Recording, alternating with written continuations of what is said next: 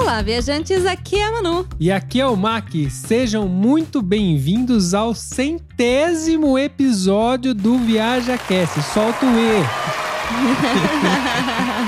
Meu Deus. É, e até aqui foram quase dois anos produzindo episódios semanais sobre viagens e viajantes.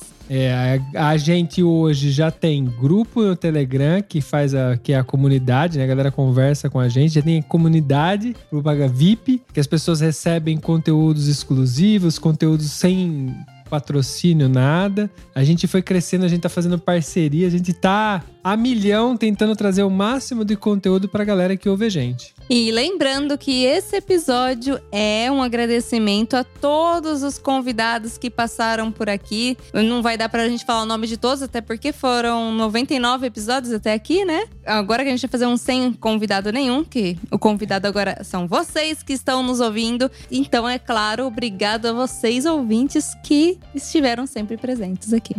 Bom, a gente podia começar contando alguns dados que a gente, por exemplo, pode tirar. Um, um, dado engraçado que tem aqui no Spotify é o que a galera que ouve a gente também ouve no Spotify. E em primeiro lugar é Charlie Brown Jr.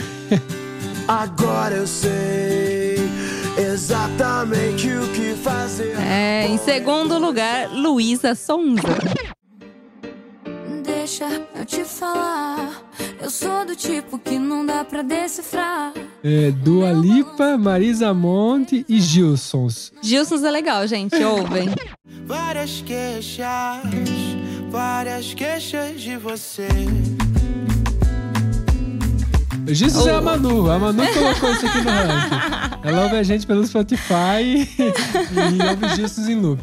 Eu adoro os Gilsons, eles são ótimos, escutem. Bom, a gente disparada é mais ouvido no Brasil, obviamente, mas a gente está em muitos outros países, como Portugal, Itália, Austrália, Estados Unidos, Espanha, Japão, Dinamarca, França, Canadá, Irlanda, Paraguai, Alemanha, Uruguai, Suíça, Reino Unido, Peru, né? Nova Zelândia, Hungria, a gente. Não, tudo. Tudo que você imaginar, a gente tem play. Argentina, China, Polônia.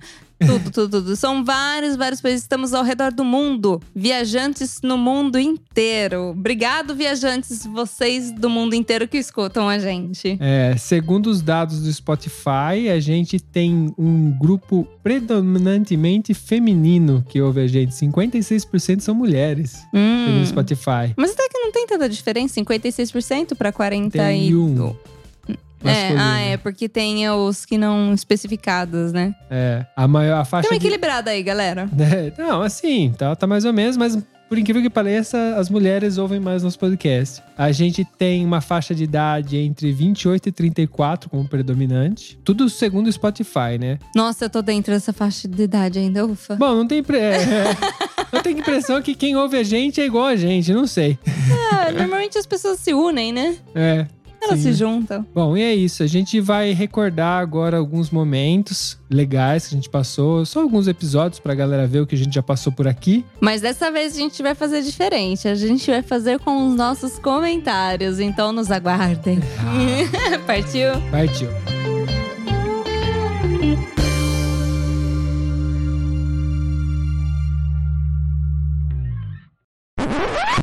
Manu, e se eu disser que quem tá ouvindo esse episódio agora tá atrasado? Mas como assim atrasado? É que esse episódio foi publicado um mês atrás. Nossa, mas, mas onde tava esse episódio então? Ele tava na comunidade VIP do ViajaCast, a comunidade onde a galera recebe com um mês de antecedência o episódio. E além de tudo, tem aqueles conteúdos exclusivos que a gente faz. Ah, tá. Mas como é que eu faço para participar dessa comunidade VIP? É fácil. Basta acessar viaja.link barra VIP. Uau, sensacional. Falando em comunidade, como é que tá legal o nosso grupo no Telegram, né? É verdade, é muito legal ver a galera interagindo com a gente. É, e eu acho interessante é que a gente se sente mais próximo dos ouvintes. Mas você lembra qual que é o link, né? Claro, é. Como é que é mesmo? É viaja.link barra grupo. Simples assim. Ah, é que eu só lembrava do simples assim.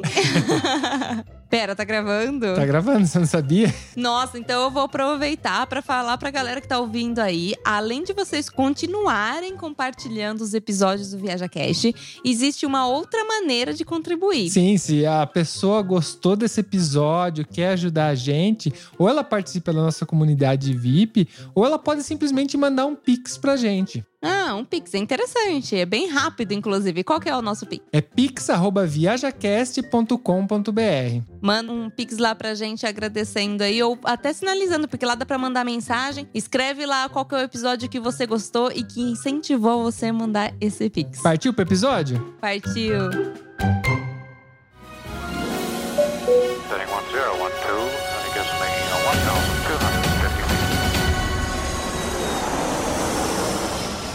Viaja Cast.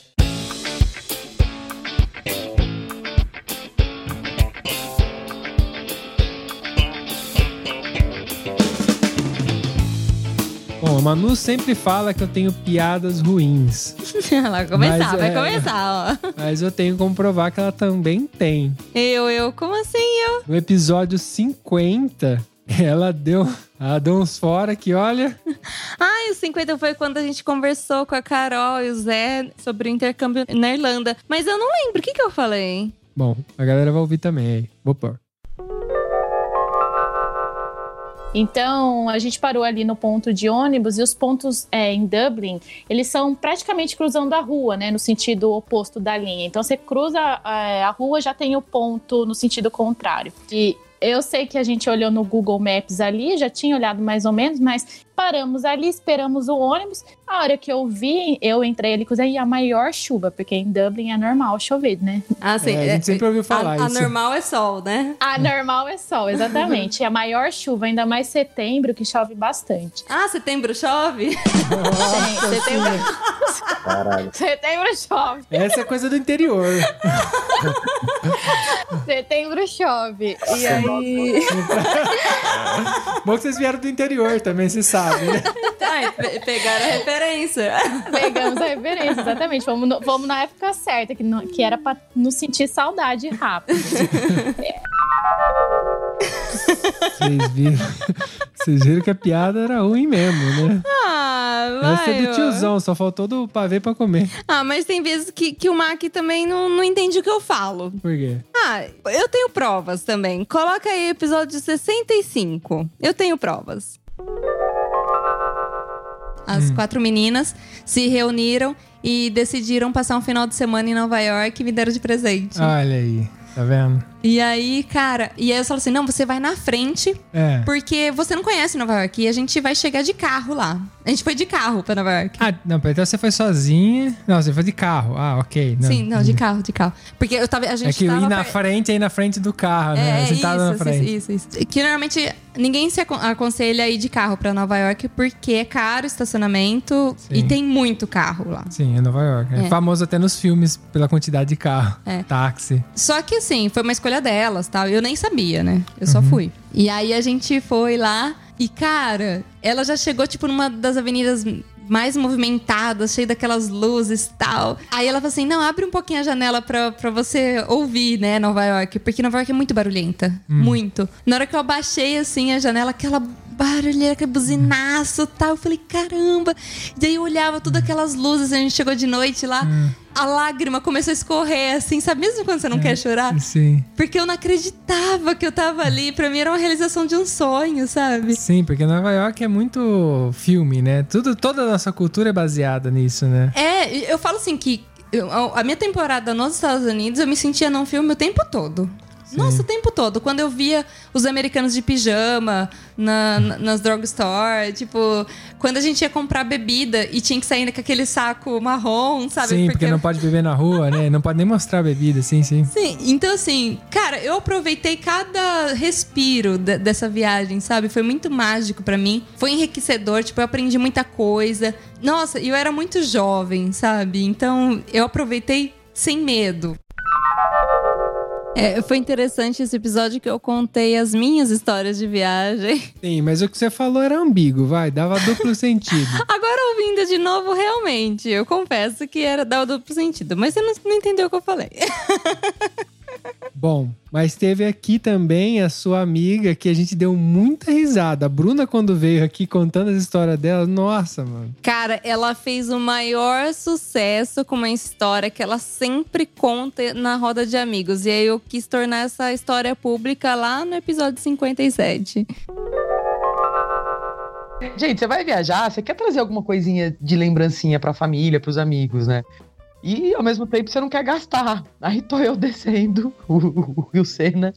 Vem aqueles negocinhos, né? Ai, compra cinco torrinhas Eiffel por chaveirinho, né? Por cinco euros. Aí, não, não, obrigado, eu não quero. Aí você anda mais um pouquinho. Ai, 10 torrinhas Eiffel por 5 euros. Você fala, ô, tá ficando melhor, de 5 pra 10, o mesmo preço, né?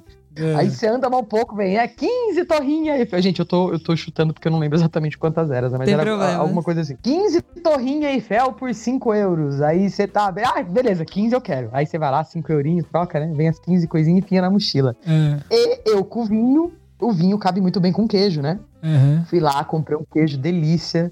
Que, gente, Europa é tesão também pra isso, pra comer. Sim. E aí Sim. fui lá, comprei o queijinho delícia, enfiei da mochila junto com as torrinhas Eiffel. Mac, a porra do queijo abriu, É. se embolou no meio das torrinhas Eiffel e pra você arrancar o queijo de Ai. dentro do. Nossa, só deu Ai, lá saía, aí Eu separando. lavava aquele negócio e com medo de enferrujar os chaveirinhos de presente pra família. Só sei que eu cheguei aqui e falei, gente, fui, lembrei de você, tá fedido mesmo. Bom, o importante é a intenção, né? Se não der muito certo, mas o importante é a como é que você intenção. dá um negócio fedido pras pessoas perdendo queijo? Pra ela sentir o cheiro de Paris. Fala que o cheiro, ó, essa, essa torre representa o país, ele vem até com o cheiro dos, do- dos franceses. né? Não! E era exatamente isso. Gente, eu tinha comprado um queijo azul, um blue cheese, todo que eu achei lá, achei o máximo. Falei, vou comprar esse aqui, que delícia. Gente, mas ele é fedido. Ele é mais fedido que o gorgonzola. Sim. Você imagina, depois de um mês viajando, como é que não tava? Ai, que dó, gente. Nossa. Mas foi bom, foi bom, porque a gente tem.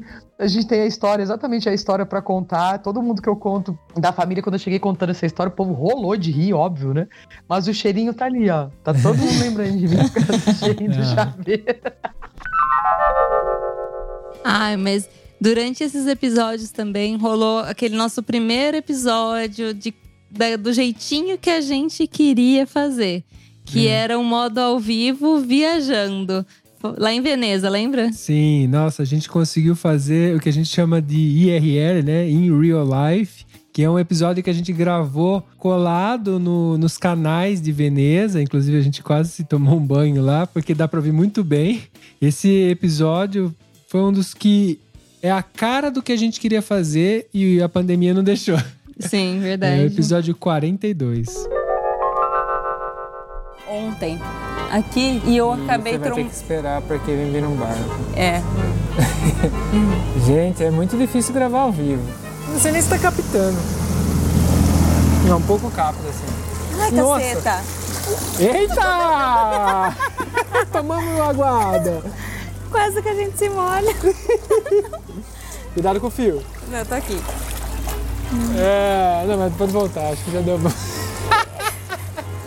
Tá me vindo outro. Peraí, deixa eu tirar o equipamento do Tira o chão. equipamento porque senão vai molhar. Peraí, pega a bolsa, eu pego o equipamento. Peguei. É, Como gravar ao vivo? é, é, não, ah, não é uma boa ideia gravar no canal. Tchau.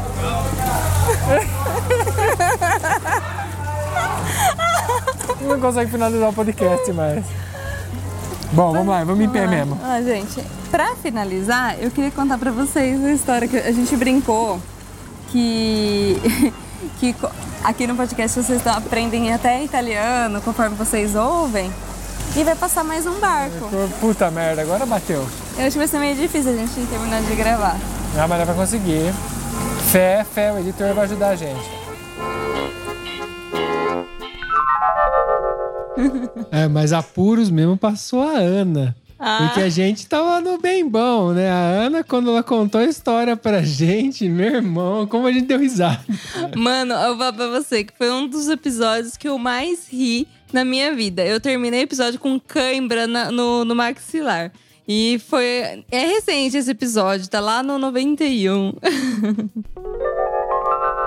Não tem o que fazer. A gente tem que ir a pé, falei pra minha mãe. A gente Ah. vai ter que ir a pé, dava uns. Acho que uns 6 quilômetros, mais ou menos, da onde a gente estava. Mas de subida, né? Subida. E na neve, né? Na neve parece uma eternidade. Com compras. com, com, com criança. Com compras, com criança. É. Aí a gente começou a andar, né? É. Aí começamos a andar, só que a neve aumentando. Ai. E aquilo já na, na canela, a neve, né? E a minha irmã é pequena. Mas você estava com roupa apropriada? É, e as roupas? Porque você trouxe do Brasil, as roupas você levou, quer dizer, as roupas do Brasil? Peguei a do Brasil e levei. Então você não tava preparada. Não estávamos, imagina. Morrendo de frio. Levamos a roupa do Brasil, bota aqui do Brasil. Você acha? Nada impermeável. Nossa. Aí a minha irmã começou a andar assim. Eu falei, meu Deus, eu vou dar hipotermia na minha irmã, cara. Minha irmã vai morrer de frio, congelada. Eu falei, eu vou matar minha família. É sério. Aí começamos a andar assim, esses quilômetros, assim, morro acima, neve, compra, criança. Aí parecia o filme do Jason. Cada vez que caía neve, naquele local inóspito, isolado. É. Eu falei, meu Deus, é o filme do Jason. O Jason tá atrás da gente. Vamos correr, vamos rápido.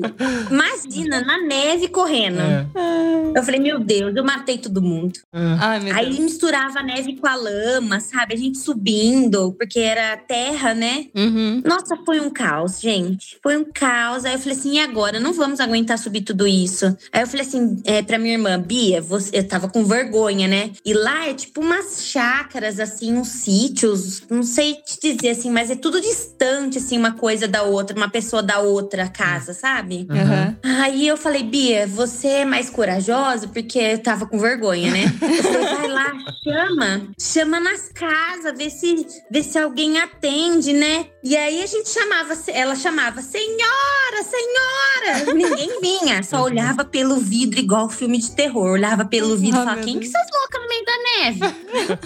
aí eu falei, Bia, você tá chamando errado aqui. Eu escutei uma vez que eles falam cenoura, tipo cenoura, né? Me fala isso. Cenoura! Cara, eu tô, eu tô me mijando de. Chama cenoura. Cenoura! O que, vem na cabeça de cenoura? Aí eu falei, vai lá, chama assim, Bia. Eu jogava pra coitada, ela foi lá, cenoura, cenoura. Cara, olha. E a gente batia a palma e ninguém veio socorrer, sabe? Aí a gente voltou pra estrada, aí a gente conseguiu entrar na frente de um carro, que ele tava mais devagar. Aí, graças a Deus, era um carro com tração na roda, sabe? Aí tava um casal dentro do carro. Aí eu expliquei do meu jeito, portunhol, né? Aham. Então, moço, tentou cenouras, tentamos de tudo na casa, né? Não foi. Senhor Cenouro.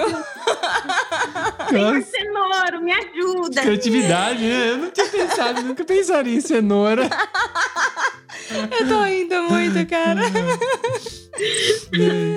Aí ele ficou com dó, porque acho que ele viu que tinha criança, né? Ele falou: não, eu vou levar vocês. Eu falei, meu Deus, não acredito, esse cenoura é muito bom.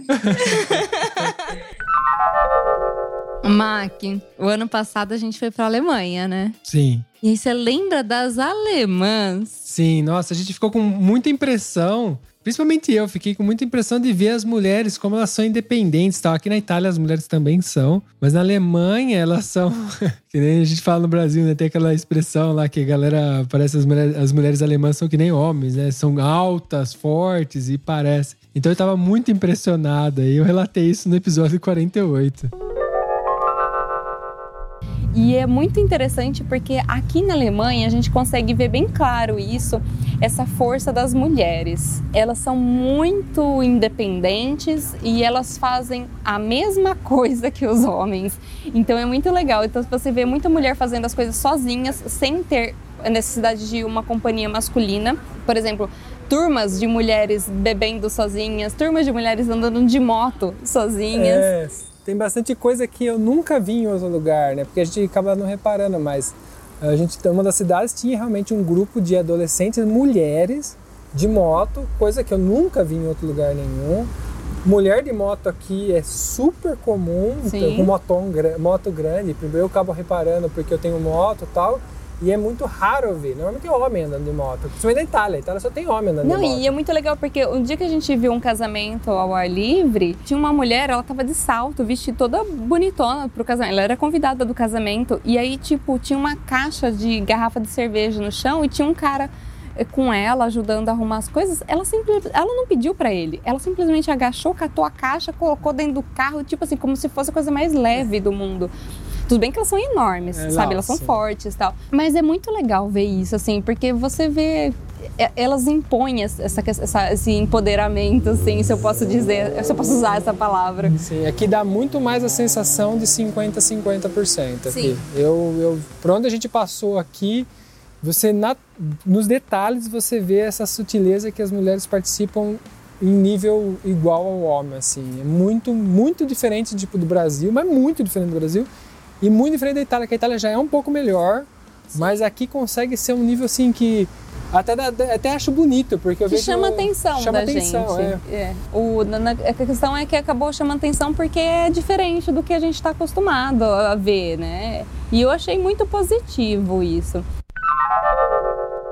Tá vendo? Esse é mais um episódio que a gente conseguiu gravar na estrada, como IRL, então dá até pra ouvir o barulho do carro no final, né? Que aliás era um carrão, né? Não lembro o nome do carro. Ah, eu também não lembro, mas era um carrão. Tanto lá na Alemanha tem um monte, né? É. E aí, né, falando de moto, a gente acabou até confessando que a gente usa drogas na estrada. Eu me tornei a pessoa que eu mais temia no episódio 46.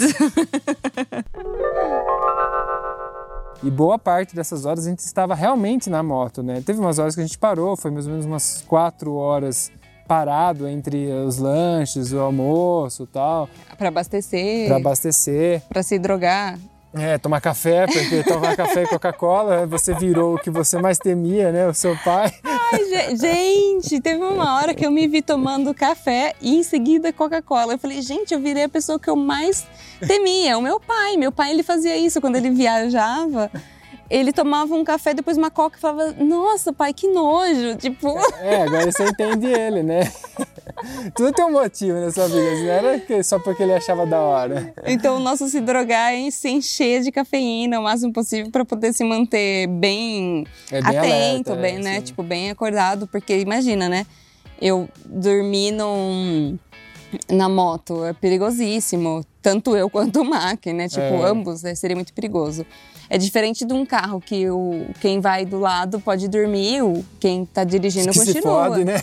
Ainda dirigindo que se foda, que fica acordado porque eu vou dormir. É mais ou menos isso. Ah, mas é isso. Bom, se for pensar por esse lado, a moto é mais, é, digamos assim, mais balanceada, porque quem tá atrás não consegue dormir. Apesar que eu já, eu já, teve uma época, meu pai era de motoclube, teve uma época que a gente viajou com uma galera e tinha pessoas, eu vi casais que a mulher dormia atrás, só que era aquelas motos que tem um banquinho. Ah, sim. Aí ela tava assim, parecia um bonecão do poço, assim, caída meio de lado. Ai, dormindo. gente, mas eu acho tão perigoso. Bom, da próxima qualquer coisa eu me amarro em você.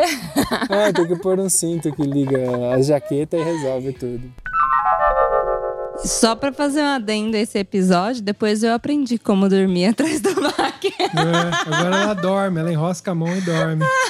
Eu tomo cabeçada, tô andando de moto, tum, tum, aí ela dormindo. eu chego a sonhar.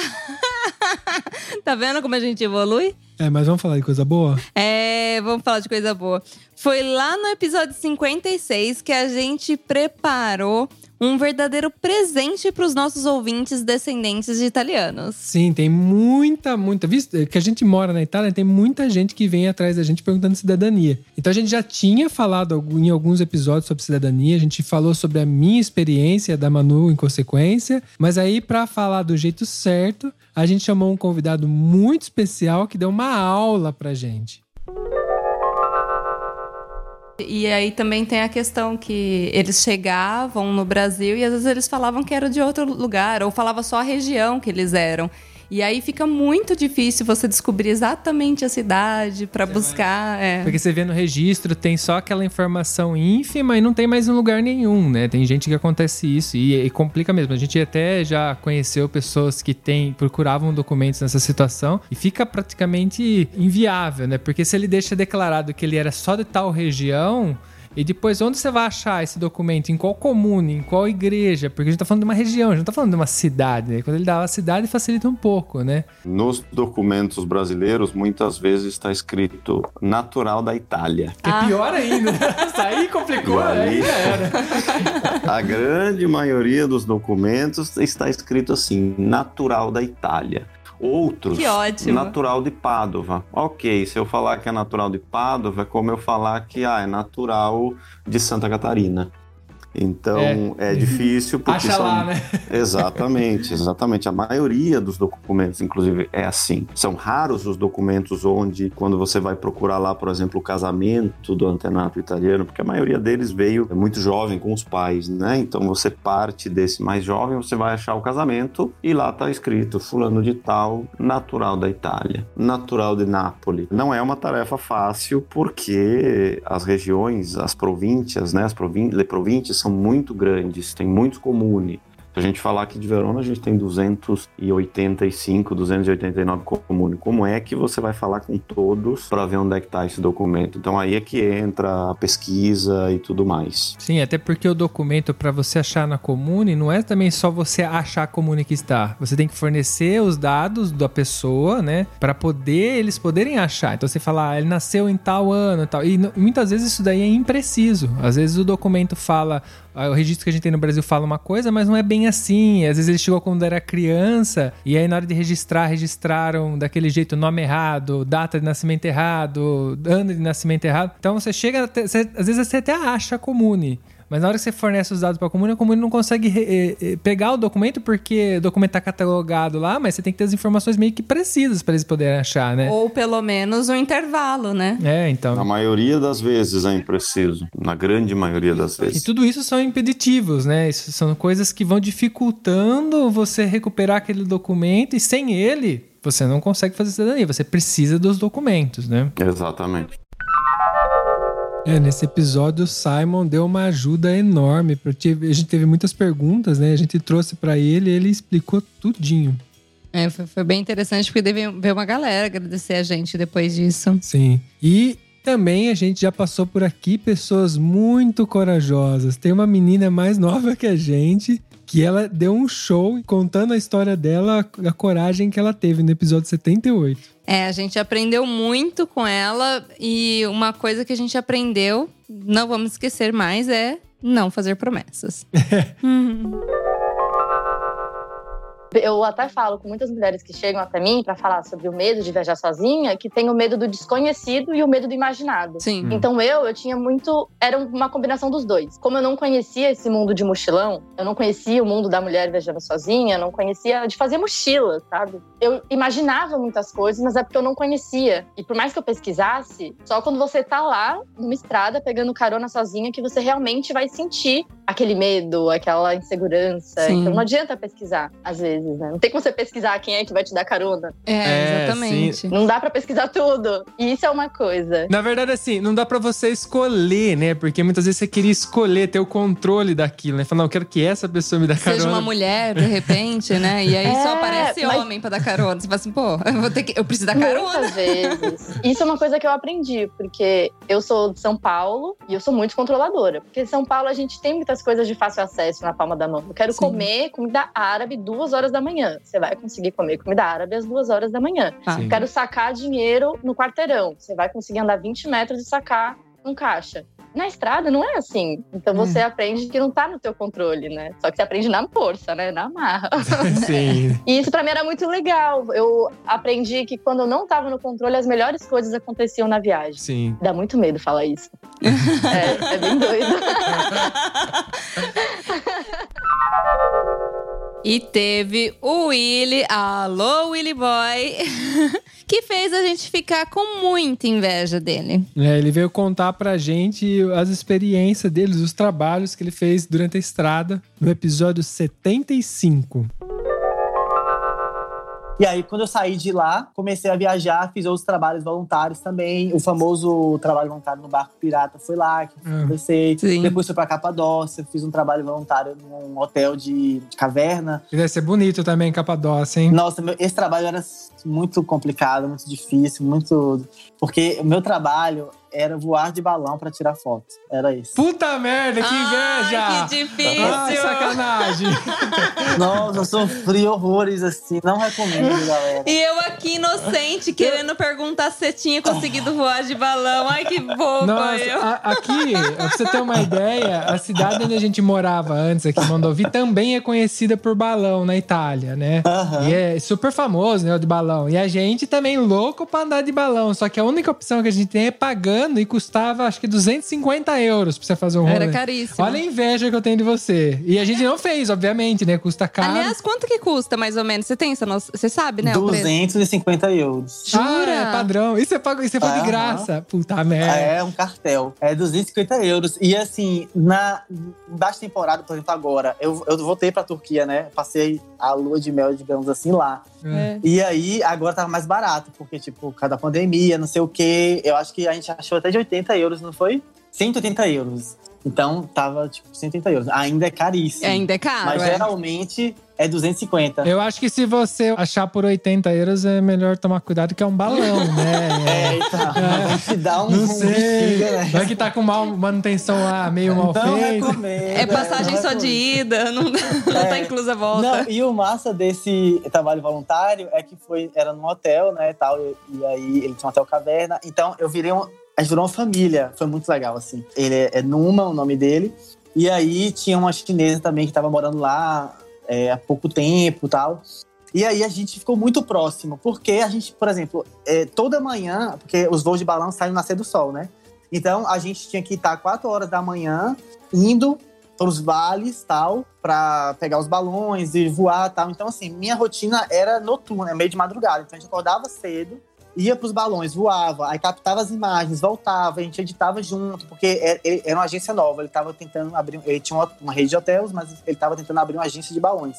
E ele queria material para divulgar na internet, não sei o quê. Então a gente ficou muito junto e a gente ia pros vales. E aí foi muito legal também, porque ele, só- ele ficou encantado com o estilo de vida né, que eu levava. E essa chinesa também, que, Que também era assim, era meio nômade. Então levava a gente para conhecer os lugares diferentes lá da Capadócia, tipo outros vales distantes, outras cidades. Então foi, foi incrível. Puta A merda. gente, a gente- ele tinha barraca, que ele, tipo, ele tem.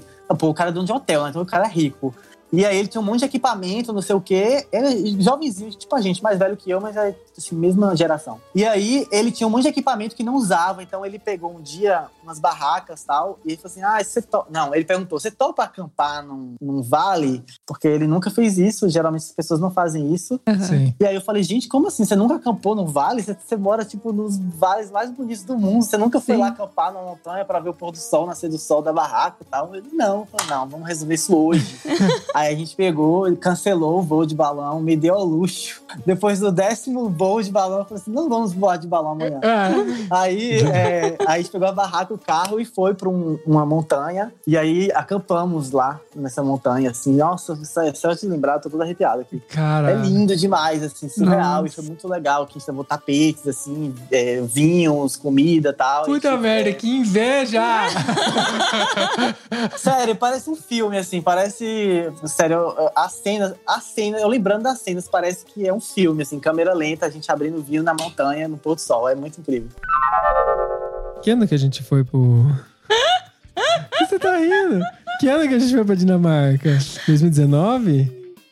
Não, 2019. 2019, 2018. 18, 18. É, 2018 a gente foi lá visitar essa convidada que sempre quando vem aqui faz a gente rir pra cacete.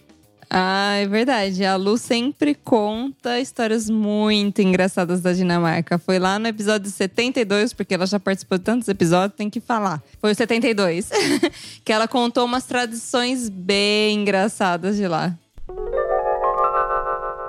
E aí a festa de casamento é assim, você chega, tem todas as mesas lá arrumadas, né? Geralmente tem lugar determinado para você sentar e tal, que você também não pode sentar antes de chegar todo mundo, então fica todo mundo em pé. Putz. ah. Daí os noivos chegam e tal, né? eles já abrem os presentes de cara. Ah, é? Porque também não tem aquela coisa de mandar os presentes. É, você leva o presente e aí eles já abrem ali. E aí eles vão sentar e tá, começa a festa. E o noivo, geralmente tá ou com smoking, ou, enfim, um terno, alguma coisa assim. E aí tem uma tradição de que os homens não podem tirar o paletó do terno enquanto o noivo não tira o dele. Bom, eu já, eu, eu já tava ferrado aí, já. Eu já ia errar aí.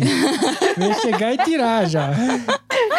Eu fui a um casamento só aqui. Então, o Brian tava suando. E aí eu falei assim, mas por que, que você não tira o paletó? Ele falou assim, não, eu não posso, enquanto o noivo não tirar. Eu falei, gente, não é possível. Nossa. E daí o noivo faz de sacanagem, porque o ambiente é aquecido, todos os lugares aqui são aquecidos. E daí então, aquele monte de gente começa a ficar extremamente calor no lugar. Nossa. E aí o noivo faz de sacanagem com os outros e não tira o paletó de jeito nenhum. Bom, o- a- dá pra ver que os dinamarqueses têm um senso de humor ótimo, né? Porque tem o esquema do brinde, que faz de Sim. sacanagem. Não, eles é tipo assim, um sofre, todo mundo vai sofrer também, né? É esse negócio. Não é só o noivo, porque o noivo se fode num casamento. Aí porque você tem que ficar tirando foto, não sei o que lá. Então, em vez de só o noivo se fuder, eles falam: não, a gente, todo mundo se fode, todo mundo fica em pé, todo mundo fica de baletó, e assim vai. É, todo mundo. Mas daí essa- regra são só pros homens. É, só para os homens. Mas aí tem uma maneira também dos convidados sacanearem o noivo e fazerem o noivo ficar com muito calor. Hum. É. Eles chamam uns tipos de brinde específicos. É. E daí, ou o noivo tem que os noivos têm que subir na cadeira para se beijar, ou eles têm que entrar embaixo da mesa para se beijar. Então eles começam a puxar esses brindes um atrás do outro, porque aí os noivos têm que ficar subindo e descendo, subindo e descendo, subindo e descendo.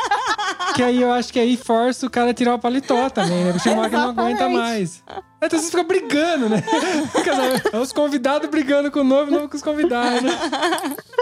Exatamente. Ah, mas que divertido, meu. Tipo, é uma série de atividades que acontecem durante o casamento. É, mas pra durar oito horas, né? Tem É. que ter bastante interação. Tem que ser criativo. É, tem que ser. Eu ainda quero ir num casamento da Marquês, porque é muito da hora. Ah, sim, a gente ficou visualizando, né, enquanto ela contava. Também quero ir, sim. Lu, casa de novo. É. Chama a gente.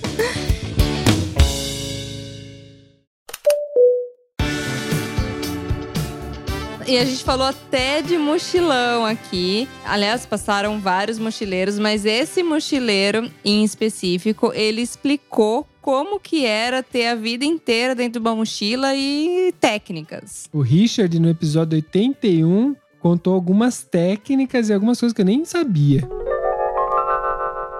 Quando eu tava na parte do planejamento, eu falei, cara, qual é a história? Como que eu vou aprender mais? Eu vou aprender mais se eu fizer essa viagem sem dinheiro ou se eu fizer com 40 mil? Sem dinheiro, com certeza.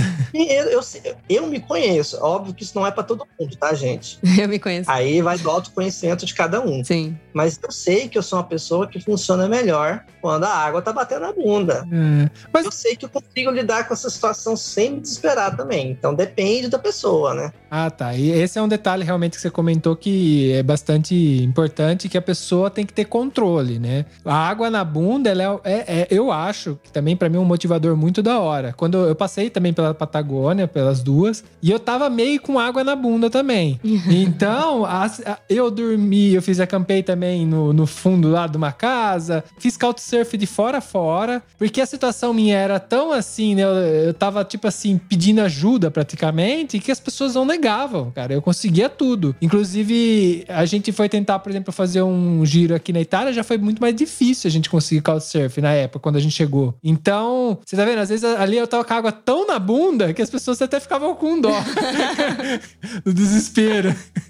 Ah, mas você, você aprende um- uns truques também que te ajudam, né? Eu vou dar um exemplo. Se você estiver na Argentina, lá na, na parte da Patagônia, descendo, você tá fazendo couchsurf, você fala pro argentino que você nunca comeu um churrasco argentino, eles vão parar tudo que estão fazendo pra fazer um churrasco pra você. Sim, exatamente. Você toca no, no orgulho deles. orgulho. É, cara, eles são super bairristas, eles, am- eles amam fazer isso. E, tipo assim, parece que se você também dava a oportunidade deles também fazerem uma experiência legal, porque eles fazem isso com muito amor. Então você tá lá, pô, cara, nossa, churrasco argentino, nunca comi. Quê? Para tudo. Aí, mano, já tem, já tem um rango, tá ligado? Então você tinha essa, por exemplo, eu também usava o truque das empanadas. Eu falava, mas ei, qual que é a melhor empanada mesmo? A galera fala que é lá de Salta, no norte. Eu falo, não, aqui tem a melhor empanada. Eu vou te levar. Mas vou te levar, e aí te leva lá e pronto, cara. Tipo. Essa é boa, essa eu nem imaginei. Essa eu não usei, eu devia ter muito Eu também não usado tinha essa. pensado nisso, não. Mas do churrasco eu usei na Argentina, tá? Eu vou confessar que eu usei. Ah, tem que usar, gente. A gente tá na estrada, tipo assim, o pessoal faz de coração também. Não é uma coisa, tipo assim, ai, tá passando fome. Não, não tem isso. Isso é muito do ego nosso. Nossa, a técnica da empanada, eu ainda preciso usar ela, porque ela é muito boa. Até porque todas as empanadas são boas. Ah, não, comida é comida, né? Mas nem só de alegrias vive viajante, né? A gente também contou sobre os erros. Inclusive, a gente fez dois episódios para contar só sobre erros. É verdade, porque a gente começou no episódio 61, mas daí a gente teve que gravar mais um, porque a Nath e a Carol, elas tinham tanta história, tanto perrengue pra contar, que a gente foi pra frente. É. Aí a mulher falou: não, não é aqui, você tem que ir pra não sei onde. Isso faltava o quê? 5, 10 minutos pro passeio. Putz. E Veneza é um. É difícil Nossa, andar. É. Muito difícil. Sim. E aí a gente correndo, correndo, correndo, chegamos no lugar que ela falou, também não era lá. E, e, e botamos no GPS, obviamente a gente se perdeu. Chegamos meia hora depois. Tudo bem, tudo normal. Ninguém falou nada, vamos pro passeio. Ah, ok. Foi quanto tempo de passeio, Carol? Uns 10 minutos? Nossa, acho que sim. 15. É como se ele tivesse dado uma volta no quarteirão, só que o quarteirão de, De água. de canal, sabe? Sim, foi, foi muito rápido. Nossa, foi tipo aquele trenzinho azul, né? Você acha que vai demorar mó tempo. É, então, Foi muito rápido, tipo, não deu nem tempo de, de curtir direito. Ele só foi pro meio de um canal grandão que tinha lá. E foi o que a Carol falou, deu a volta no quarteirão ali e boa, tipo, e aquele silêncio. E, Constrangedor. E, o cara remando, tipo, aquele silêncio, tipo, e aí, cara? Nossa, musiquinha, ele não falou tipo, nada. de fundo. Nem explicou Não, nada. porque- Não. Não, a Porque não gente ainda pagaram, né? Às vezes não tentava- pagaram a explicação. A gente ainda tentava perguntar as coisas pra ele. Ai, quantos metros tem tal aqui nesse canal? Aí ele deu uma explicadinha, mas tipo, meio sem vontade, assim, sabe? Tipo, Nossa. o que, que vocês estão querendo falar comigo, sabe? Nossa. Mas, tipo, É. foi legal, mas não foi. Não- assim, o passeio dos sonhos. Não, Você vê superou, as não fotos, superou as expectativas. Você vê as fotos das blogueiras maravilhosas tomando champanhe, não sei o que lá, com a taça na mão, de chapéu. Ah, Nossa, deve ser. Esse é o poder da internet, né? Não, isso que a gente chegou e a gente olhou pra uma gôndola linda. A hora que a gente olhou pro lado da nossa, obviamente, ia ser aquela toda desbotada, com os negócios rasgados, meio capenga. Mas Cara, a gente foi pra lá pensando em tirar altas fotos na gôndola. Nossa. Porque as blogueiras, porque no Instagram, papapá. E é bem o que a Natália falou, a hora que chegou, tá tudo rasgado, estofado. Nossa. Totalmente negócio, aquela- expectativa versus realidade, assim. É. Aquela sabe? gôndola, aquela gôndola que não tem como. Você nem se movia, né, Natália? Porque Não. parecia que o negócio ia virar, Ia virar. Muito, muito, muito fácil. Nossa. E aí você perguntou do cara, né? Por que ele não falava? Porque a- quando você quer. Eu acho que quando você quer uma interação maior, uma serenata, É, você tem que pagar paga mais. caro. Então Então a acho gente que eles foi pelo assim, preço também. É, né? fomos pelo preço. Tem essa. Não, bom, É já- claro que se você pagar mais, você vai ter uma gôndola mais bonita, você vai pros canais mais bonitos. O mais- cara fala mais. É, o cara fala, no caso. Não, foi muito engraçado o relato Eu dela. tô indo de novo. Da... Elas tinham acabado de chegar de Veneza e co- contaram essa história. Mas não só na Itália a gente fica. A gente foi pra outros continentes e foi lá no episódio 73 que fomos para a África. É, o Kainan com a sua voz de locutor, a sua especialidade em signos, veio trazer um pouco da sua experiência na África. Ele vai, se ele ouvir isso, ele vai ficar bravo. Mas ele foi um cara que viveu um bom tempo na África e veio contar um pouquinho pra gente. Olha, é, é tanta informação, mano, da África, do continente africano, que eu nem sei nem por onde começar, pra ser sincero. Mas uma coisa que o, o Mike falou, por exemplo, de vocês pensarem só em miséria, tristeza ou fome, eu parto do seguinte pressuposto: não tem problema você pensar assim, da primeira instância, se eu perguntar o que, que vem África. Porque a Uhum. gente, ó, falando como até como jornalista, o poder da mídia.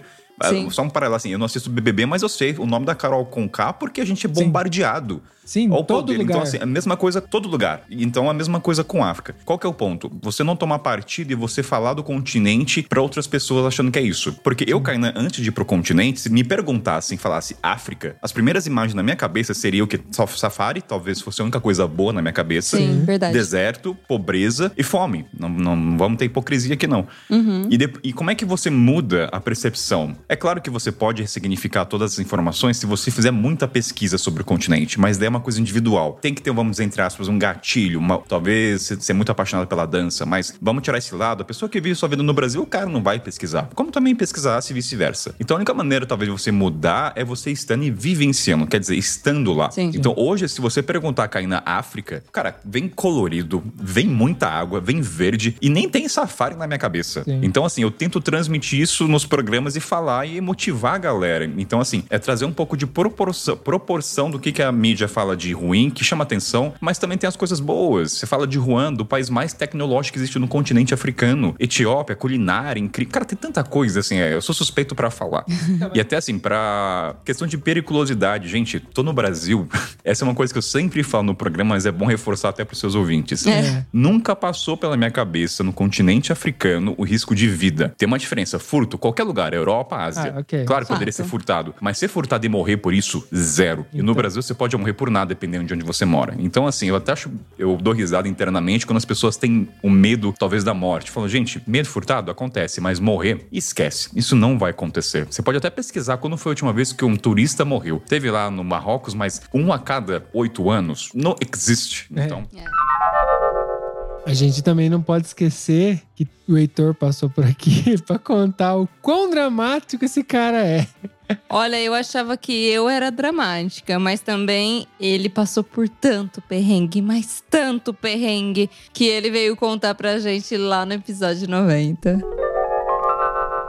Eu tive um, um presente quando eu fiz 29 anos. É. Um grão de areia entrou entre um dente e outro e eu senti aquele crack. Beleza. Ai. Normal. Pode ser uma pedrinha que tava ali nessa veia. A, a comida da, da Bulgária tem muita terra, sabe? Tem muita batata escura, os grãos de lá. Eu não sei, eu acho que não tem um processo de refinamento tão bom assim, sabe? Então Uhum. vem muita coisa da terra na, na comida, no- nos cereais. Eu pensei, é, pode ter sido uma pedrinha, enfim. Aí do nada o meu dente caiu. No, no, no prato de aveia, Maria tava levantando da cama. Isso é dia 31 de maio de Mano. 2019. Eu, eu tinha acabado de fazer ter 29 anos. Ela disse assim: Maria, Maria, Maria, Maria, olha o presente que eu ganhei. Porra, meu dente quebrou. É. E o pior é que a gente tava muito despreparado. A gente não sabia, mas o lance da vitamina D é muito pesado. E Maria começou a sentir muita dor desde Istambul. Ela começou a sentir muita dor. Em Istambul a gente ficou três meses. Fez muitas amizades por lá, foi muito legal. Foi onde o podcast Nômade engatou mesmo, assim. É. Só que teve uns momentos que Maria não conseguia andar. A gente passou 15 dias com Maria na cama, sabe? E a gente, tipo, nem ficava em couchsurfing, mas a gente não pegava um Airbnb só pra gente, porque não tinha condição. Então a Aham. gente ficava. A gente ficava. Pegava tipo, um quarto. não, Um quarto na casa de outra pessoa. Ah, foi, tá. foi maravilhoso. Aí foi basicamente um mês em um bairro diferente em Istambul. A gente fez algumas amizades lá, de, de turcos mesmo. Só que teve um momento já no final da, da nossa estadia pela Turquia que ela não conseguia andar. E a gente não sabia o que era, ela sentia dores horríveis. E, é- e assim, a grana sempre oscilando, né? Não tinha dinheiro pra nada que não fosse comida. Uhum. A gente foi pra Bulgária, pegamos um Airbnb na Bulgária muito barato, numa cidadezinha chamada Sunny Beach. Hum. É- Era muito barato, mas foram 42 dias que não teve internet, sabe? Como é que a gente tem uma startup que não dá dinheiro em um canto sem internet? É. Maria assim conseguia andar muitas vezes. Uma cidade de praia, Sunny Beach, Uhum. mas era uma cidade de praia que a gente pegou no final da primavera, então verão mesmo ainda não tinha começado, então tava muito frio e era uma Sim. cidade despreparada pro frio, porque era uma cidade de veraneio. Uhum. E o meu dente quebrou. Então, merda. Nossa, tipo, os dois estavam fudidaços, Fudido né? mesmo, né? Muito, muito. Muito, muito. E ele dá risada disso. É muito engraçado o Heitor contando essa história. É, Mas se teve alguém que conseguiu nos surpreender, foi a Coroa Mochileira. Nossa, ela até fez revelações no programa que a gente gravou com ela. Você tem que ouvir lá pra saber. Mas ela passou aqui no episódio 79. Aí apliquei para os dois lugares. 30 minutos depois, a menina de Vila Velha me chama. Ah, como é que tá? Você já conhece, você já fez, você conhece a cultura do hostel, você sabe como funciona e tal. Eu falei, ah, eu já fiquei hospedada em vários hostels, eu já conversei com voluntários, eu já sei como funciona. Aí ela, beleza, então, então tô te aceitando. Pô, não acredito. 30 minutos que eu fiz a aplicação, já, né, já, já tô no meu primeiro Fácil assim? É, fácil assim? Valeu o investimento, pô. né? Aí ela me aceitou. Cinco minutos depois, o cara de Caraguá também me mandou mensagem. Eita! Aí eu falei, poxa, rapaz, que chato. A menina de Vila Velha foi mais rápida que você. Ele, poxa, eu tô precisando tão de voluntário. Eu falei, mas você tá precisando pra quando? Ele falou, pra ontem. Aí eu pensei assim. Eu falei, eu tinha programado no mês de março para botar as contas em dia, arrumar as coisas, resolver uma opção de coisas, dar um tempo de conversar com as crias, né, para não, não entrar, não surtar. Uma coisa que se foda, eu vou embora. Eu falei, ó. Foda-se, eu vou. Foda-se, eu vou. Eu falei assim, domingo eu chego aí. Aí ele, jura? Eu falei, isso era uma terça-feira. Terça ou quarta-feira. Domingo É. eu posso chegar aí, tá bom pra você? Ele, maravilha. Já mudou a data, já me aceitou. Aí eu mandei mensagem para as meninas, né? Falei, gente, é, tô indo pra Caraguá. Como assim, Caraguá? Não é, eu vou fazer voluntariado. Que isso, mãe? Não, eu vou trabalhar em peso. Eu falei, "Você- de velho, você vai virar empregada doméstica? Falei, vou. Vou ficar 30 dias num rosto na frente da praia, trabalhando de faxina. Não acredito. Minha mãe sendo faxineira. Por que você quer falei, flor de maracujá? Vou ficar 30 dias sem pagar nada. Como assim? Ficaram loucas, né? mas eu fui. Chegou no domingo, peguei um ônibus, desci lá em Caraguatatuba. Ó, da, da varanda do hostel, eu, do outro lado da rua era a praia. Falei, gente, tô no paraíso, tô no paraíso. Coisa maravilhosa de Deus isso. Nossa, ela é um exemplo, né? Puta, eu ouço ela falar, eu fico mó motivado. Eu quero chegar na idade dela e também tá assim. Tá nessa energia. A Ju também passou aqui, a nossa querida amiga, e ela trouxe o seu ritmo de viagem pra gente. É verdade, foi num ritmo de viagem sem pressa, a longo prazo, sem data pra acabar, que ela fez até a gente pensar um pouquinho sobre o que a gente quer pra gente, né? Lá no episódio 86. E Era uma fazenda de café orgânico. Que massa! Eu sou bióloga, o o meu namorado é da área da biotech, a gente ama natureza, e enfim, era maravilhoso o trabalho. Eram pouquíssimas horas. A gente tinha que fazer uma poda orgânica, né? No café, uma, uma poda, tipo, exata ali, né? Tirar os brotos mais é, velhos e tudo mais. E aí a gente aprendeu mil coisas ali. E trabalhava, assim, uma média de três a quatro horas no dia, ou podia acumular dois dias seguidos, trabalhar e ficar o resto tranquilão. E a gente ficava num bangalô, no meio do mato. É óbvio que a primeira coisa que eu fiz foi pesquisar se tinha cobra venenosa, se tinha alguma coisa ali. Ah, não, é Austrália. Mas eu vi que o Havaí não tem nada Tem que tomar disso. cuidado com a Austrália. É. que lá tudo é grande, venenoso, mata. E aí, gente, era maravilhoso. Quer dizer, teve um perrengue, mas assim, eu nem considerei perrengue porque foi tudo tão maravilhoso. Teve um perrengue que na plataforma ele dizia que dava alimentação. Porque Ah. isso meio que é um pré-requisito, sabe? O host ele tem que oferecer pelo menos uma refeição. Uhum. E aí ele falou: ai, eu não tô mais fazendo as refeições, ele é piloto de avião. Uhum. Ele falou: Eu não tô mais aqui, não consigo fazer as refeições, não ofereço mais. Pode ser que hora ou outra que eu for no supermercado eu traga algumas coisas pra vocês, mas eu não posso oferecer a refeição. E aí já não dava mais pra trocar, ir pra outro lugar. A gente Sim. falou: Meu. Tô no Havaí. E aí tinha um monte de abacateiro. É, tinha abacate, tinha kale, né? Que é tipo aquela couve, tinha banana. E a gente foi, assim, pegando o que tinha ali, aí ia no mercado, comprava uma coisinha ou outra, porque era dólar, né? Muito caro. Sim. Então a gente ficou basicamente aí vegano por dois meses, mas eu adorei. Eu tava no Havaí, pô, tá? O problema menor é esse, né? Café tinha também. Exato. E teve Hungria também, dentro desses tantos episódios que nós gravamos com a Andressa e a Malu. A Manu falou tudo que tinha pra falar. Fala o episódio, qual que é? Episódio 76, gente. E já falando sobre essa questão de optar por morar na Hungria, eu queria saber de vocês como que é a questão do mercado de trabalho, as oportunidades que esse país oferece para nós estrangeiros, no caso. É, esse é um dos, das maiores vantagens da Hungria, agora falando especificamente de Budapeste, né? Que são as oportunidades profissionais. Budapeste é uma cidade muito internacional. É algo que a gente não falou no início, mas vale falar agora.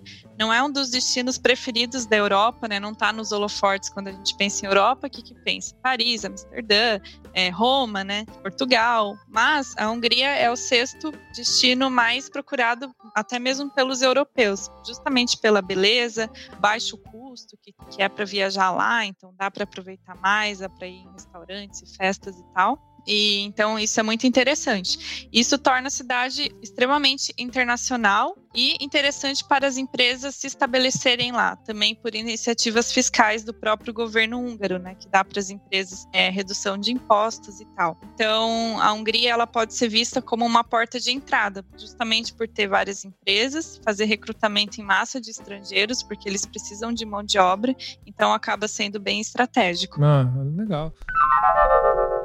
Elas me deram uma visão que eu não tinha da Hungria. Sim, realmente. É... Eu, quando passei, passei só a passeio, então não pensa... nunca me imaginei Hungria para morar, por exemplo. Sim, me deu até vontade quando elas contaram lá no episódio. Mas a gente também, vamos lá, a gente também recebeu pessoas que já escreveram vários livros, não um só, no episódio 97. Verdade. O Guilherme, ele já viveu muitas experiências, é um homem bem viajado e eu fiquei bem impressionada com a memória desse cara. Então, para você ir para as grandes cidades, que é Hargeisa, que é a capital, ou Berbera, que é uma cidade inclusive histórica, que é um, já é um porto ali bem no, no, no Golfo, ali no Mar Vermelho, né? Uhum. Golfo do Aden, você fica tranquilo, ninguém te incomoda. Se você vai fora de- dessas regiões, se você vai viajar, eles, por segurança, eles falam que você precisa contratar uma escolta. É, de Ah. certa maneira, assim, muito mais do que segurança, eu acho que é para gerar um pouco a economia lo- local, porque assim, a gente tava em três pessoas, era 10 dólares, acho que pagava por dia pro soldado, né? Nossa. Mas enfim, é um soldado com uma AK-47 para Caraca! Para nos proteger, teoricamente, né? Então esse, esse cara ficou atrás de vocês, contrataram ele, tinha um cara então armado atrás de vocês, é isso? Caraca! É, quando a gente chegou da Etiópia até Hargeisa, que é uma, uma viagem relativamente longa, a gente conseguiu um táxi comunitário, daqueles que quando enche, parte, né? É. A gente foi tranquilo. Aí lá a gente achou um hotelzinho. E nesses lugares é, é- é interessante, né? Que sempre o lugar mais simples, mais tranquilo, o lugar menos perigoso, né? Tem lugares maiores, a gente vê às vezes documentários, detector de metal. É óbvio, se alguém for fazer algum atentado, alguma coisa, vai ser num, num desses grandes hotéis, né? Hotelzinho simplesinho, pequenininho, sempre é o lugar mais seguro, mais tranquilo, que você passa, se mistura. No começo a gente ficou um pouco primeira noite um pouco mais receoso, né? Não saía à noite, saía só de dia. Segunda noite a gente já tava saindo, eles têm um mercado de ouro, tem um mercado dos animais, tem muita coisa, a gente já tava perambulando pela cidade. Caramba! Tudo tranquilo, sem escolta. Aí, pra ir até Berbera, quando, tem- quando você sai de Hargeisa da cidade para ir para Berbera, que eles exigem essa escolta. E, inclusive, porque a gente foi num lugar que se chama Lasguel, são umas pinturas rupestres. Até o- os ouvintes aí, eu recomendo dar uma, uma olhada no Google. É muito bonito. Eu, eu sempre falo, assim, que se fosse em qualquer outro país do mundo, com certeza seria parte da Unesco, sabe? Uma grande atração turística. Sim. E você tem que sair, uma estradinha já bem simples, você tem que sair e ir pro meio do deserto para chegar nessas cavernas com essas pinturas rupestres. E essa região que, que eles indicavam eh, de, de ir com segurança armada. Aí, chegando em, em Berbera, dá pra fazer tudo também por conta, tem praia. A gente encontrou, na época, o Steve, que era um inglês que tava. Ele, ele era mergulhador e ele tava treinando, tipo assim, a, a guarda costeira da Somalilândia, sabe? Era uma coisa assim. Caraca! Curiosíssima. Assim, o inglês que morava lá num resort que chamava, que era um lugar que eh, qualquer eh, pessoa que fosse pra lá poderia ficar, que era um pouquinho mais. Enfim, uma estrutura um pouco melhor. A gente não ficou lá, claro, a gente ficou num lugarzinho menorzinho no centro, baratinho. Sim. Mas a gente foi pra lá e fiz até um, um- um mergulho com ele. E, e é, um, é um país muito curioso, essas coisas que eu falei, do- dos mercados, mercados de animais. No mercado de animais você pode tomar leite de camela, no mercado do ouro. Sério? A- Além de trocar o dinheiro na rua, se você quiser, você compra um passaporte da Somalilândia. Você pode virar um cidadão da Somalilândia, sabe? Ah, você pode comprar um passaporte? que engraçado! Que engraçado! Pode, pode comprar um passaporte. Só que custam 100 dólares, custava, até queria, né? Mas é, quando você tá viajando assim, né, com um longo período, daí você não, é- não, gasta em futilidade, assim, coisa, né? Lógico, os 100 dólares numa viagem representa tranquilamente mais de um dia, né? Qualquer pessoa, inclusive a pessoa que e- gasta muito dinheiro. Muito, muito mais. É uma- quase uma semana de viagem. É, então. Mas hoje em dia eu fico pensando, né? Quando eu tô hoje em casa, eu fico pensando, nossa, se eu tivesse um passaporte da Somaliland, que legal que seria, né? É. Acabei trazendo só o dinheirinho de lá, ó, tem os, os shillings da Somalilândia, tem o, o jornal, mas não, mas não trouxe o passaporte. Ó, e hoje a gente ri, mas na hora todo perrengue é de chorar. Bom, a gente bateu um papo no episódio 58 com o Patox e o Rom. Pra quem não sabe, o Patox está presente em todos os episódios do ViajaCast, porque ele é a vozinha que fala ViajaCast. Viaja, Cash. Meu, e falando em feder, eu tenho uma história muito engraçada. ah, não. As histórias da Manu Ah, não. sempre envolvem cocô. Essa envolve vômito. Mano, eu tava nos Estados Unidos e eu não vou lembrar o nome da cidadezinha, que era uma cidadezinha bem pequenininha, mas era ali perto de Boston. Mano, só um drops. A Manu começa as histórias assim, ó. Ah, a gente teve que ir pra Milão, não sei o quê. Aí agora, não, a gente tava nos Estados Unidos. É. Quando a gente foi pra Suíça, Mano, mas não é à toa que se chama Viaja Cash, É. né? Não, tá tudo certo, tá tudo tá certo. justificado. E aí, tipo, eu conheci. Na escola que eu fiz de inglês lá, eu conheci uma brasileira que tava lá de au pair. E aí, tipo, meio que elas tinham um grupo de várias meninas que estavam pela mesma agência tal. Então elas se conheciam. Não tava na mesma cidade, mas elas sempre tinham contato.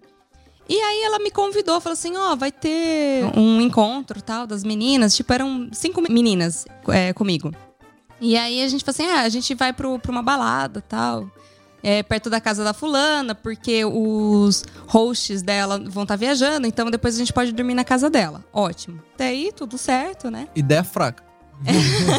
Não, pegamos o trem, fomos até a casa dessa menina, depois a gente pegou e foi pra balada. E aí, é, bebemos a noite inteira, né? Voltando, é, a gente tinha que voltar de trem, né? Óbvio. E aí, voltando, é, eu já vi uma das meninas não tava muito bem. Sabe quando a pessoa tá olhando pro além, assim? Ela desligou, né, velho? Tá Nossa, ela tava olhando pro além, Tá assim. dando sinal de ocupado. Exatamente. E eu fiquei assim, você tá bem? Você tá bem? Ai, mais ou menos. E não, não- tipo, não fala comigo. Beleza. Nossa, o vomitinho vem como, né, velho? Entramos no trem, sentou as cinco meninas ali. Beleza, estamos indo, tipo, era meio longe até. E aí, de repente, assim, do nada, essa menina me solta aquele já. Aretusa. Aretusa. Dentro do, do, do vagão. Porra, meu. Nossa. E tipo assim, ela não tinha nem força pra se mexer. Então, é- é- foi esse jato, e conforme foi diminuindo a velocidade, Fez igual mangueira, sabe mangueira? Caralho, conforme a dropando foi perdendo força, tá ligado? Então, veio tudo nela, entendeu? Tipo, e tava Meu muito amigo. frio, que era inverno. Então ela tava com cachecol, jaqueta, então, tipo, foi tudo molhado, assim. O negócio ficou muito feio. E aí, eu só sei assim, o vagão tava cheio. De repente esvaziou. Não tinha mais ninguém. A galera, tipo, todos os vagões. Aquela marofa, né, velho? Exatamente. Tá aí a solução pro Covid, né? Se quiser girar de metrô, manda um vomitão, fica sozinho no eu vagão. Vou mandar uma dessa, velho. Os caras ficam bêbados, vou mandar uma dessa. Mano, aí eu só sei que a gente falou assim, nossa, fudeu, e agora, tal, né? E a menina não tinha nem a reação, assim, ela não conseguia reagir, ela é imóvel. E, a- Uhum. e nós todos preocupados, a gente olhando pros vagões ao lado, tal, de repente o trem para e anunciam que pararam o trem porque tinha uma menina passando mal. Caralho, velho. Não basta vomitar, né? Entram dois policiais no trem. Mano, e aí, tipo, você tá nos Estados Unidos e fala assim, fudeu geral, né? Do tipo, sei lá o que vai os acontecer aqui. fazendo merda, tá ligado? né? Aí, e pediram gentilmente pra gente descer do trem.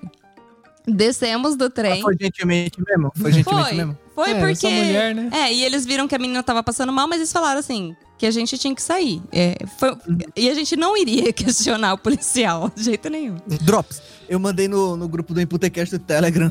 Assim, mano, hoje em dia vai ser zica. Se o policial der um tapa em você, dê tapa nele de volta. Confie no seu potencial, tá ligado? É, infelizmente eu não tinha recebido essa mensagem. Não faz não, faz não, faz não, faz não, pelo amor de Deus, é meme. E aí a, a gente desceu. E aí os policiais falaram pra gente que enquanto ela não voltasse ao normal, a gente não poderia pegar o trem e continuar a nossa viagem, né? Só que, tipo, era de madrugada, então é, os horários ficam cada vez mais espaçados, né? E aí eu, Uhum. eu já tava sã já, porque eu tava nervosa já com a situação, queria só a chegar em casa. bateu, cortou o álcool, né? Me Não. corta na hora. Com certeza. E aí, eu só sei que as outras meninas tudo bêbada. Porque eu tinha parado de beber antes, realmente. Porque eu vi o que. o- Quando eu vejo que a galera vai chegando num nível muito. No tal, limits, é. é. Ativa o modo mãe, né? Isso, exatamente. e, e aí eu pare- já tinha parado. Então, eu já tava naturalmente mais sã. E aí o estresse fez eu ficar mais sã ainda. E aí, mano, as meninas tudo bêbada ficavam oferecendo, tipo, tirava da, da bolsa confete. Não, come um doce, come um doce. Eu, Gente, não dá mais nada pra ela, ela vai vomitar de novo, Ela- para. E elas, não, Ela não, come de um novo. doce, come um doce. E, tipo, aí foram dando doce pra menina e a menina começou a vomitar de novo. E de vez em quando vinha. Que é a menina o quê? Michael Douglas. Mano, e de vez em quando vinha o policial de novo pra ver se tava tudo bem, pra ver se a gente podia embarcar de novo. A gente virou um desespero tentando esconder que a menina tava passando mal ainda, mano. Vocês não têm noção. É. Foi, foi um rolê da desgraça esse.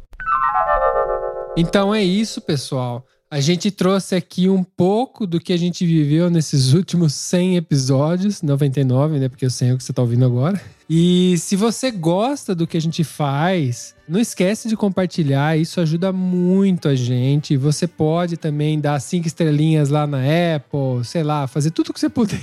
Seguir a gente no Spotify. Sim, exatamente. Seguir é muito importante porque você vai receber as notificações do nosso podcast e poder aproveitar. A gente ama ouvir histórias, acho que deu pra perceber, né? Eu acho que vocês gostam também, se você estiver ouvindo até aqui. É. Bom, se você estiver ouvindo até aqui e não faz parte da comunidade VIP, ou nem sabe que ela existe, então a gente tem uma comunidade VIP pra galera que gosta e participa. Inclusive tem um grupo no Telegram que você pode participar, que é viaja.link barra grupo. Do mesmo jeito que a gente também tem essa comunidade que é viaja.link barra VIP. Se você for nesse link aí, você vai ver o que tem que fazer lá pra entrar e conversar com a gente. Exatamente. Assim a gente consegue conversar um pouquinho mais de perto com vocês. Sugestões são sempre bem-vindas. E, claro, aquela curtida e aquela compartilhada. Temos um programa? temos um programa. Eu gostaria de agradecer você que está ouvindo a gente e que você tenha uma boa vida. Um beijo, galera. Tchau, tchau.